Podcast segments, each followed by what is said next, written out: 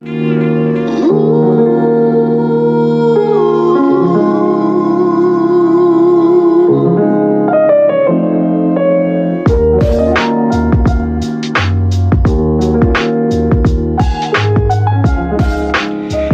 Bienvenidos amigos, amigas que nos están escuchando en la radio, en vivo o a través de nuestro podcast del mundo para adentro. Espero que se encuentren muy bien, pasando una linda mañana, tarde, noche o en cualquier horario en el que nos estés escuchando ahora mismo.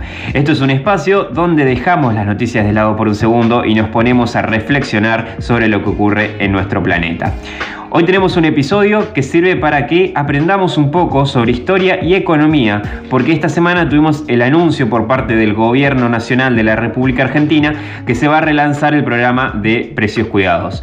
La famosa medida de ajuste de precio que se viene usando hace décadas en nuestro país vuelve otra vez a la carga, pero esta vez con más de 1.200 productos en la lista de, de precios cuidados. Así que, ¿qué mejor que repasar un poco esta medida que a decir verdad tiene por lo menos 4.000 años de historia? 4.000 años de data en donde podemos verificar cuáles fueron los resultados y cómo les fue a las naciones que aplicaron. Te invito a que te pongas cómodo en donde sea que nos estés escuchando porque nosotros ya comenzamos con este espacio.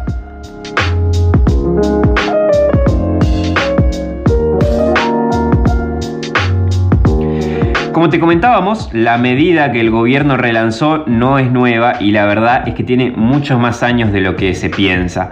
La medida actual, eh, la que el gobierno eh, especifica, la que pone en práctica, dice que eh, pone precios máximos para una generosa cantidad de productos que se considera de consumo habitual entre las familias y los hogares de la Argentina. También, por otro lado, condiciona a los supermercados adheridos a este programa que no pueden aumentar los precios de dichos productos por un periodo fijado que fue hasta el 7 de enero. Eh, e incentivó también a los consumidores barra clientes que denuncien a los comercios adheridos que no respeten esta disposición. A ver, existe un libro muy interesante que es religiosamente recomendado por muchas figuras liberales que se llama 4.000 años de control de precios y salarios. Es de dos autores que se llaman Robin Schuttinger y Emon Butler. Y en el libro se hace una revisión histórica sobre las grandes civilizaciones que aplicaron estos controles de precios como medida para paliar otro problema que es la inflación. Un problema que acá en Argentina lo conocemos a la perfección. En el antiguo Egipto, se buscaba controlar los precios y la producción de granos y se armaban hordas de sirvientes que se encargaban de corroborar que los comerciantes no vendieran su producción a un precio más alto que el que decía el faraón.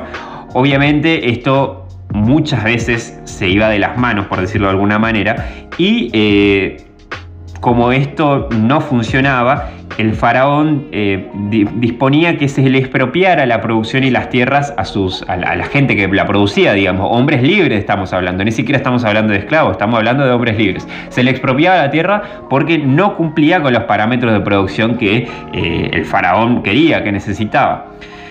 La dinastía Zhou, en la antigua China, de los años 479 a.C., implementó algo similar con un sistema al cual ellos mismos llamaron sistema de Zhou. Este sistema se basaba en controlar la recolección y la distribución de granos y así también sus precios, obviamente. Fíjate que ellos, eh, la forma en la que ellos controlaban esto, obviamente, era poniendo un eh, inspector cada 20 comercios. ¿sí? en la ciudad en la capital, digamos, de, la provincia china, se ponía un inspector cada 20 comercios para controlar que eh, se cumpliera este sistema. En épocas de escasez, el emperador ordenaba bajar los precios de los productos que más se consumían, con la intención obviamente de asegurar el bienestar de su pueblo de alguna manera.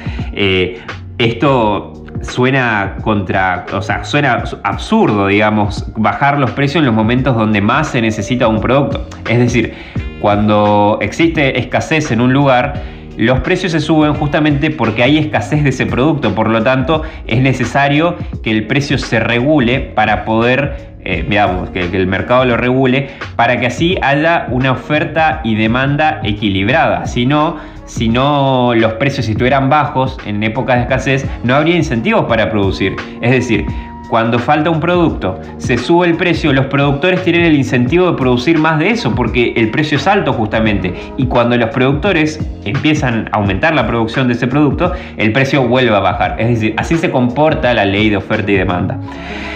Al mismo tiempo, en la opulosa e intelectual Atenas de aquellos tiempos también, se aplicaban el mismo método, aunque con la costosa pena de muerte como aliciente para no subir los precios, y que obviamente en la mayoría de los casos recaía en la responsabilidad de los inspectores que no podían lograr que los precios dejen de subir. Yendo más adelante todavía la historia, en la época del emperador romano Diocleciano se produjo una fuerte inflación producto de una emisión monetaria descontrolada que servía para financiar a los ejércitos y las legiones eh, y las batallas de las legiones romanas. Diocleciano entonces, el emperador, eh, pone un edicto, es decir, un decreto, que fijaba los precios, y mira el número, de más de 1.200 productos. ¿Les suena? Y que pagarían obviamente con la pena máxima aquellos que no la cumplieran.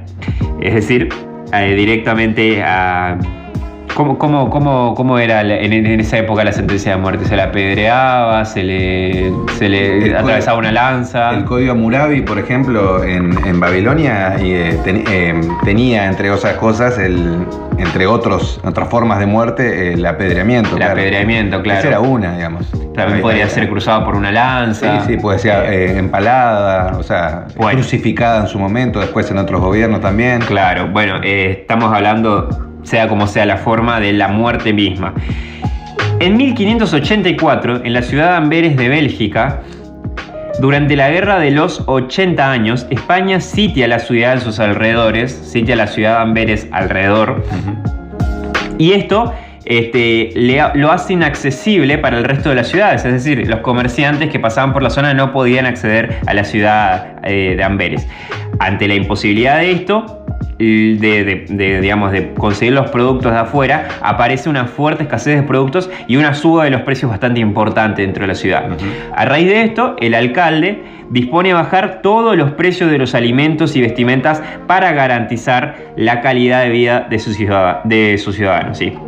El resultado, obviamente, fue más escasez y el desincentivo del resto de los comerciantes de querer entrar a la ciudad ya que los productos no valían nada. Eh, como vemos, una larga data muchas más en realidad hay eh, de la que yo mencioné, pero este, con esto más o menos podemos vislumbrar, vislumbrar mejor dicho, eh, cuáles fueron los resultados que se tuvieron con estas medidas.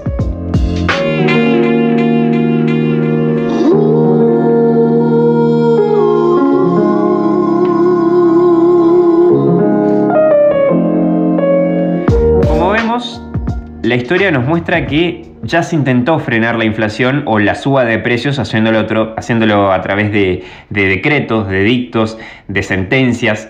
Y a decir verdad, como dije, se intentó mucha más de las que yo mencioné inclusive.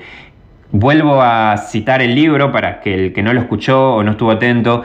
4.000 años de controles de precios y salarios. 4.000 años. Estamos hablando de años eh, aún mayores de los que tiene la historia del nacimiento de Jesús, digamos. Eh, del 2021 de adelante tenemos la historia después de Jesucristo y antes inclusive tenemos más historia en las cuales ya se encontraban este tipo de medidas y que obviamente no, no fueron para nada beneficiosas. Eh, también nos damos cuenta con esto que no importa el lugar, el idioma o la cultura, los resultados son siempre los mismos y negativos para la sociedad.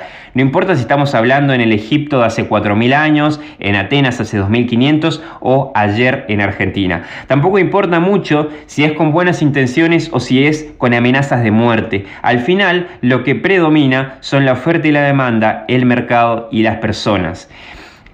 En Argentina y su inflacionaria historia, el control de precios fue y es una moneda eh, corriente usada por los políticos ante la desesperación, obviamente, de intentar controlar la economía de dedo. Y así no funciona.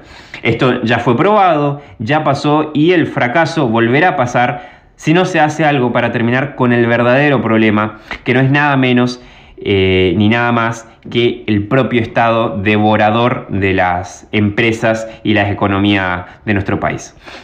Muchas gracias por haber escuchado este episodio. Espero que nosotros nos volvamos a encontrar pronto para que sigamos reflexionando del mundo para adentro y te deseo la verdad un hermoso fin de semana que los puedas pasar rodeado de tus seres queridos. Nosotros nos encontraremos próximamente. Chao.